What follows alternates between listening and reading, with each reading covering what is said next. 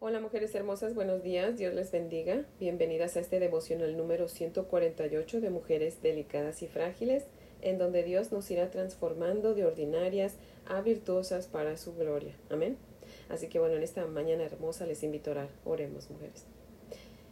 Padre nuestro, Dios Todopoderoso, hoy nos hemos levantado gracias a ti, Señor, y hemos venido a congregarnos contigo, Padre, para consagrarte nuestra vida, Señor, y así poder morir al yo para que tú vivas en nosotras, Padre. Por favor, quita todo de nosotras y llénanos de ti, Señor. Por favor, Padre. Míranos y guíanos por el camino correcto, Señor. Alumbra, Señor, nuestro camino con la luz de tu santa palabra, Padre. Por favor, porque te lo pedimos en Cristo Jesús y para su gloria. Amén, Señor. Bueno, mujeres hermosas, si tienen su Biblia, les invito a que la abran conmigo en Génesis 49, versos del 1 al 12. Amén. Así que si tienen su Biblia, ábranla para que aprendamos juntas. Génesis 49, del 1 al 12. Dice la palabra del Señor así.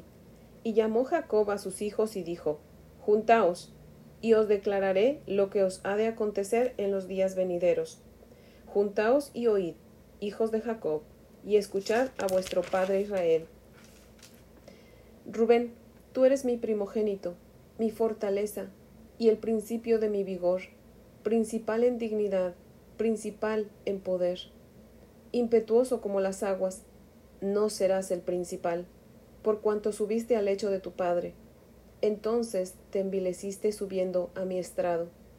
Simeón y Leví son hermanos, armas de iniquidad sus armas.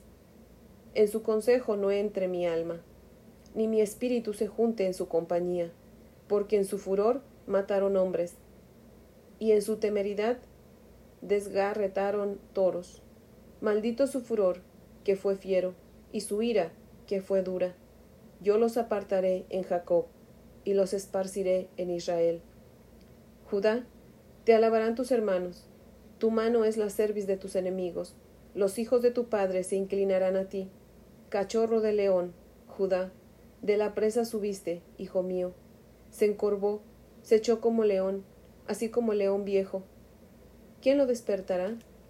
No será quitado el cetro de Judá, ni el legislador de entre sus pies, hasta que venga Silo. Y a él se congregarán los pueblos, atando a la vid su pollino, y a la cepa el hijo de su asna.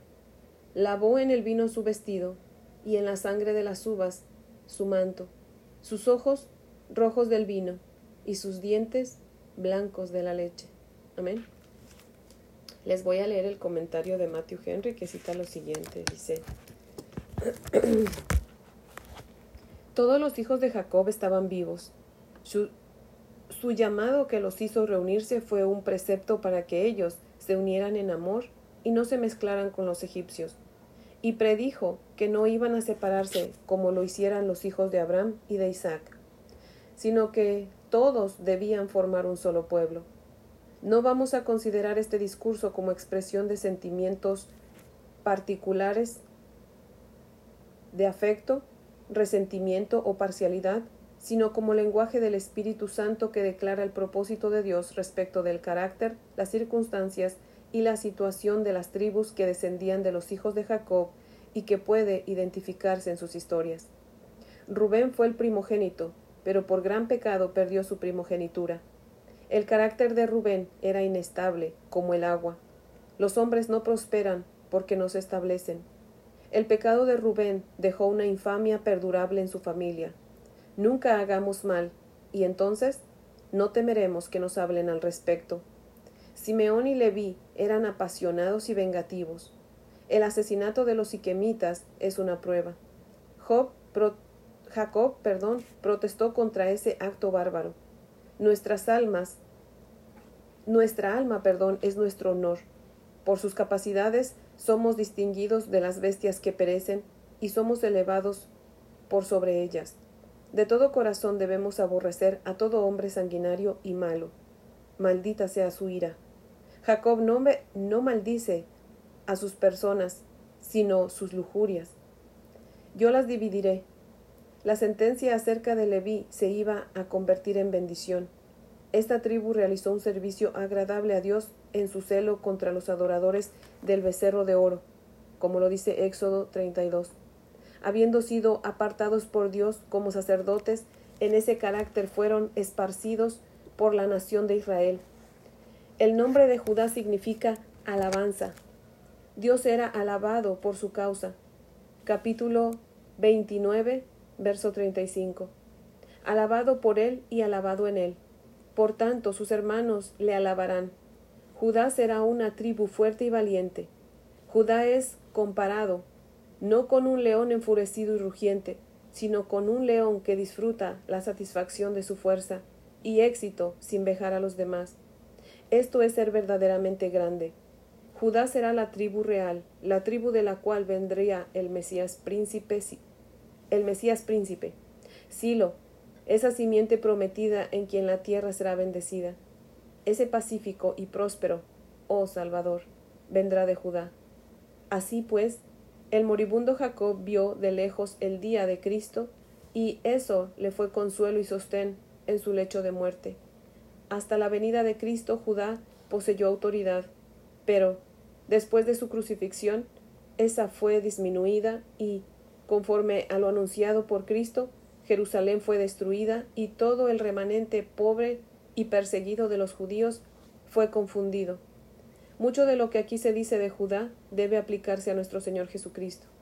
En Él hay abundancia de todo lo que alimenta y refresca el alma y que mantiene y alegra la vida divina en ella. Él es la vid verdadera, el vino es el símbolo señalado de su sangre que se bebe, derramada en favor de los pecadores y aplicada por fe y todas las bendiciones de su Evangelio son vino y leche, sin dinero y sin precio, a lo cual es bienvenida toda alma sedienta. Fin de la cita.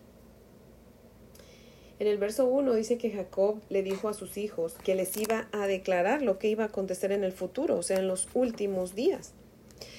En el verso 48, el, perdón, en el capítulo 48, verso 10, vimos que Jacob, por su edad, había quedado ciego sin en cambio, aquí vemos que mantenía un claro discernimiento profético de los días venideros.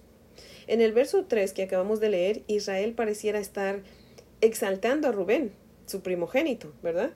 Pero en el verso 4 lo baja de su nube, pues básicamente lo que le está diciendo es, tú eres mi hijo mayor y estás listo para liderar a la familia cuando yo me muera, pero eso no va a poder ser por cuanto has perdido tu primogenitura por haber tenido relaciones sexuales con mi concubina hace cuarenta años. Jacob había perdonado a su hijo Rubén, pero no podía dejar que fuera el líder porque moralmente pues no estaba bien, no era bueno. ¿Qué le iba a enseñar a la familia, verdad? Le dice, eres impetuoso, inestable como las aguas. Mujeres hermosas, Dios nos perdona nuestros pecados, pero no nos quita las consecuencias. Esas dos son cosas muy diferentes. Así que tengamos mucho cuidado, mujeres hermosas. Amén. En los versos 5 al 7 vemos que tampoco le deja el liderazgo a Simeón y a Leví, porque tenían sangre en sus manos. Pues si se acuerdan, Simeón y Leví fueron los que mataron a Siquem, el hombre que había secuestrado y violado a su hermana Dina, y habían matado también a los hombres de Siquem, ¿verdad? O sea, eran hombres vengativos, violentos. Tal vez usted esté diciendo, bueno, sí, pero si lo hicieron por defender a su hermana, o sea, hicieron justicia por lo que le hicieron a su hermana. Mujeres hermosas, ¿ustedes se imaginan cómo sería el mundo si todos hiciéramos venganza por nuestra propia mano? Todos ya nos hubiéramos matado los unos a los otros, ¿cierto? Así que no debemos tomar venganza en nuestras manos. Dice Deuteronomio 32, 35, Mía es la venganza y la retribución, dice el Señor. A su tiempo el pie de ellos resbalará porque el día de su calamidad está cerca, ya se apresura lo que les está preparado. Romanos capítulo 12, verso, verso 19 dice, Mía es la venganza, yo pagaré, dice el Señor. La venganza le pertenece a Dios, únicamente a Dios, no a nosotras, mujeres hermosas. Amén. Y por eso Dios también dejó las leyes, ¿verdad? Para que la ley actúe. Pero si la ley no actúa, Dios está mirando, créame, y Dios va a hacer justicia. Amén. Es de Dios la venganza, recordémoslo. Veámonos en el espejo de los hijos de Jacob. No vaya a ser que por vengarnos pierdamos grandes bendiciones. Y en los versos 8 al 12 vemos que pone a Judá por líder, pues le dice, los hijos de tu padre se inclinarán ante ti. Y comienza a profetizar que pues es de Judá, de donde vendría el león de Judá, o sea, nuestro Señor Jesucristo. Y profetiza cómo iba a ser su entrada triunfante a Jerusalén y cómo iba a morir. Jacob tenía claro quién era el Mesías y de dónde vendría, y hablaba con fe. Amén. Por eso era el, el hombre llamado el padre de la fe. Jacob el Padre de la fe. Mujeres hermosas, ¿tenemos nosotras claro quién es el Mesías? ¿Creemos realmente que Cristo va a volver por su iglesia? ¿Vivimos anhelando su venida? ¿Hablamos con fe o dudamos? ¿Hablamos de esto con nuestros hijos o con nuestros seres queridos? Mujeres hermosas, por favor, oremos que Dios nos aumente nuestra fe si es que contestamos con un no a alguna de estas preguntas, mujeres hermosas.